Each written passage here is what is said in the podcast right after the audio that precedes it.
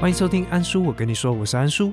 今天在正式进入节目之前呢，想跟大家分享一下有关安叔最近正在执行的一个小计划，那就是有关小鱼乱入这样的一个新的作品呢来进行的传阅活动。而这个计划的发起，主要先来自于阿特茶水间，他们访问了小鱼乱入的作者大白跟鱼猴，他们在分享小鱼乱入有一本新的作品，那正在去年年底做集资，我就想说，哦，那很棒啊，来赞助一下。所以最近呢，就收到了这本新的作品《小鱼乱入》，然后嘞，阿娇也来参与咖，就是这一本他们新的著作啊。我看完的时候非常有感觉，我也希望说身边有更多更多的人能够用不同的心态以及观点呢，来了解有关忧郁症相关的事情。所以呢，我就自己发起了这样的一个穿越计划，希望有更多人能够看到这本作品。那参与这个计划所需要的就是填写安叔这边有一个表格。如果有兴趣的话，就可以到安叔我跟你说的 Instagram，那在首页那边动态的精选就可以看到相关的连结。那简单来说，就是想要把这本书以传递的方式分享给不同的人来阅读。那阅读之后呢，就可以在书籍的空白页来做签名，然后再继续传给下一个人，就是这样子而已。那这个活动部分并没有跟大白鱼猴或者是其他的相关单位来收取任何的广告费，我就是觉得呃很值得分享这样的一个很好的作品。那在发起这活动的同时，也有跟两位作者来知会说，哦，我想要办这活动，OK 吗？那他们也说，嗯，很好，他们很推荐这样一个活动，并且分享到他们自己的 IG 上面，也非常感谢他们。所以如果有兴趣的听众呢，就赶快来填写表单吧。那接下来就进入这一集的徒步环岛系列。那接续上一集的内容呢，其实要更正一下哈，那就是在之前服替代役的学校呢，只有待到四月二十三号礼拜一早上。也就是说，这一集就是由四月二十三号一早来继续分享。那这一集的话，将直接讲两天的行程，也就是四月二十三号离开学校之后第四十一天以及第四十二天的行程。那这两天呢，从台东市区走到鹿野，再走到池上，距离分别是二十二公里以及二十九公里，总计五十一公里。这一天晚上天气非常的闷热，所以没有睡好。那早晨的阳光早早的也照亮了保健室里面。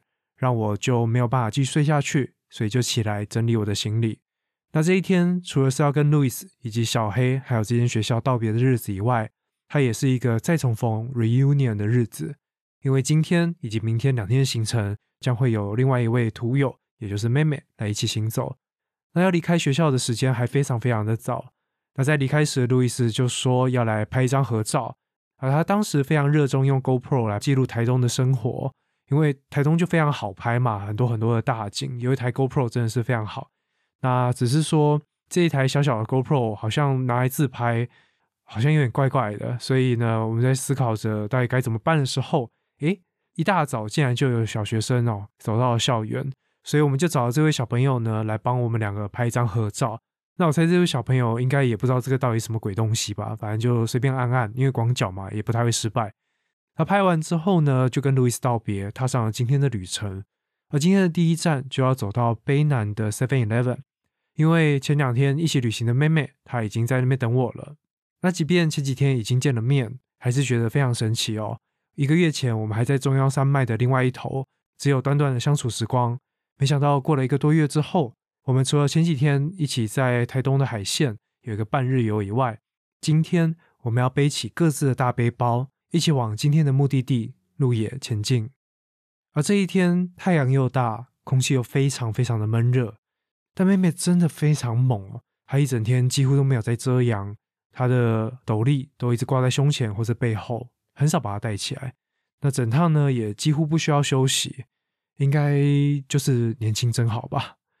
那也因为这样子，我们两个就非常非常快的在中午过后就走到了鹿野的民宿。那放下行李之后，就跟民宿的老板娘借了机车，要到附近来进行觅食。而为什么没用走的呢？除了远以外啊，当时看气象预报也快要下雨了，所以就赶紧和妹妹一起去找素食的餐厅，因为妹妹吃素嘛。那很幸运的到的时候，即便已经过了中午一阵子，还是有开，啊，就赶快买一买。那回到民宿之后，就一边吃东西，一边和老板娘聊天。那聊完之后，老板娘也先行离开。下午的时候，民宿就剩下我跟妹妹，但外头下着雨，所以我们也不知道去哪，就决定要拿民宿的桌游来杀杀时间。啊，交易厅呢就翻到了一个叫 Squares 的一个桌游，我们决定好，我们来 PK 来厮杀。那玩了两局呢，最终嗯，安叔还是险胜啊，真的是好险。只是妹妹每次最后在算分的时候，真的都不懂说她为什么会输诶。那说实在，我也不知道我为什么会赢啊。反正他最后就很不情愿的把他的一个口粮当做赌注哦，来送给了我。那就拍谁了哈。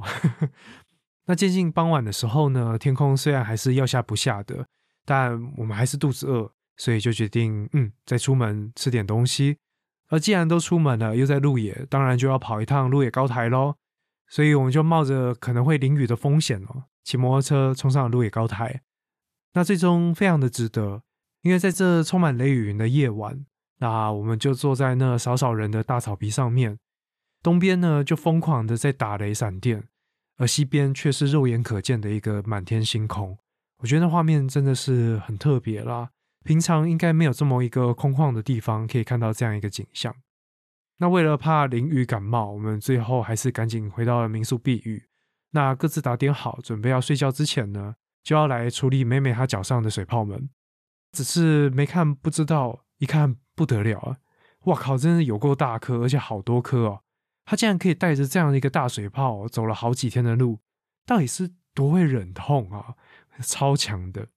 那就教他用针线的方式，也就之前讲过的嘛，心一狠就给他穿过去。然后就把棉线留在水泡里面，就大功告成啦。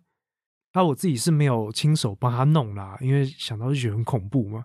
如果不小心的过程中那个针插肉哦，感觉就很痛啊，所以我不敢冒这个风险，就在旁边当吃瓜群众然后出一张嘴看他弄这样子。那在旁边呢，就看到那颗超大的水泡越来越小颗，莫名其妙有点疗愈啦。虽然挺恶心的，大家现在应该没来吃饭吧？哦，然后处理完之后，我们也就非常早就就寝了，准备明天要走到池上。而到了第二天，四月二十四号这一天早上起床，天公不作美，在刷牙洗脸的时候呢，就知道外面还下着雨。但因为今天的路途也不算近，所以跟妹妹就还是硬着头皮冒着雨出发。她走到鹿野车站附近呢，就还是决定找一间早餐店吃早餐避避雨。可是吃完之后呢，雨还是没有停，所以我就乖乖穿上了轻便雨衣。那妹妹则是决定要打伞，但还好我们在出发一阵子之后呢，雨就停了。只是穿雨衣以及打伞这样的一个差异啊，马上就展现了出来。我因为穿了雨衣，当下已经满身暴汗了。那脱下雨衣之后呢，就是吹风都会觉得非常非常的冷。而妹妹撑伞则像完全没事一样啊，所以，啊。撑伞还是麻烦啦，而且再加上有凡士林保护，至少我熟悉布没有像之前一样烂掉，所以就这样了。反正只要没下雨，什么都好啦。然后我们走着走着，就要来迎接今天最崩溃的路段，也就是往关山方向的台九线。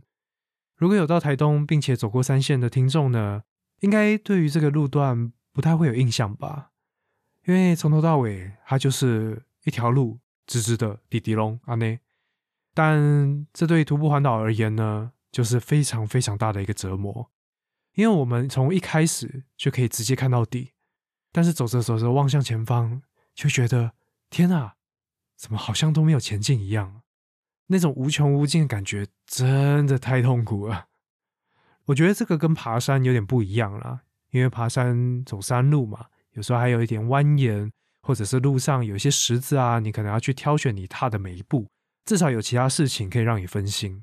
但这边就是大马路，而且铺的超直、超平稳的，所以就让一直走、一直走、一直走，然后就会不小心开始注意你的步伐，一步、两步、三步，然后就跟读秒一样。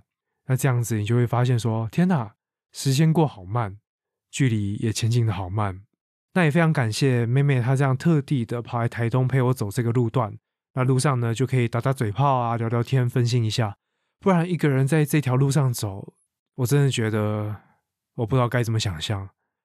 而且啊，妹妹的脚程其实蛮快的，我比他高快一颗头吧。可是他 always 是紧紧跟在后头，就好像一直被后方的车逼车一样。所以走到关山的时候呢，也就中午左右。那我们就一起到了关山公有零售市场中的臭豆腐店来吃我们的午餐。那目前为止呢，在台东我吃到最喜欢的臭豆腐店就是这一间关山的臭豆腐。那大家如果之前不知道也有兴趣的话，那我会把这间臭豆腐店的资讯放在我们的资讯栏。大家如果到台东的话，也可以去那边吃吃看，其实人蛮多的啦。那只是在吃臭豆腐当午餐的时候，就顺便看一下我们的 Google Map，才发现哇塞，这条直线怎么还有三分之一呀？哦，想到就有点崩溃。可是这个时候，不同心态的人就讲啊，没关系嘛，剩下三分之一而已，所以就看你怎么去面对你当时的处境。但身为一个徒步环岛者，你抱怨再多也没有用嘛，脚上也不会长出轮子啊，那就继续走吧，至少有个伴。而最后呢，我记得也蛮早的啦，我跟妹妹就很快走到了池上，今天要下她的民宿。那个时候我已经走到有点累，有点恍惚。但我非常有印象的就是，当妹妹走进民宿之后，她就非常自然的开始跟坐在里面的其他旅客聊天。才刚进门呢，是多会装熟。那至于到底发生什么事情呢？各位听众，你们下礼拜就会知道喽。好，那今天的故事分享就到这边。虽然今天的节目这样录下来蛮短的，但其实在中途跟妹妹的相处非常非常的久，然后也跟她聊了非常多。只是那些聊天的内容呢，加上之后的相处，已经内化成她这个人的个性。我已经没有办法分出哪些是当时讲的，哪些是我们之后相处所建立的，所以也就不要特别细讲。总之，就希望妹妹之后回到台湾，能够跟她一起来录音，跟大家继续分享我们身为徒步环岛者的一些想法喽。好，那在这边再一次提醒哦。如果对于小玉乱入这样的一个传阅计划有兴趣的话，记得到安叔我跟你说的 Instagram 来填安叔制作的 Google 表单。那另外在 Instagram 上面也会持续分享着安叔在徒步环岛时所拍摄的摄影作品，大家可以从不同的面向来了解这一整趟故事。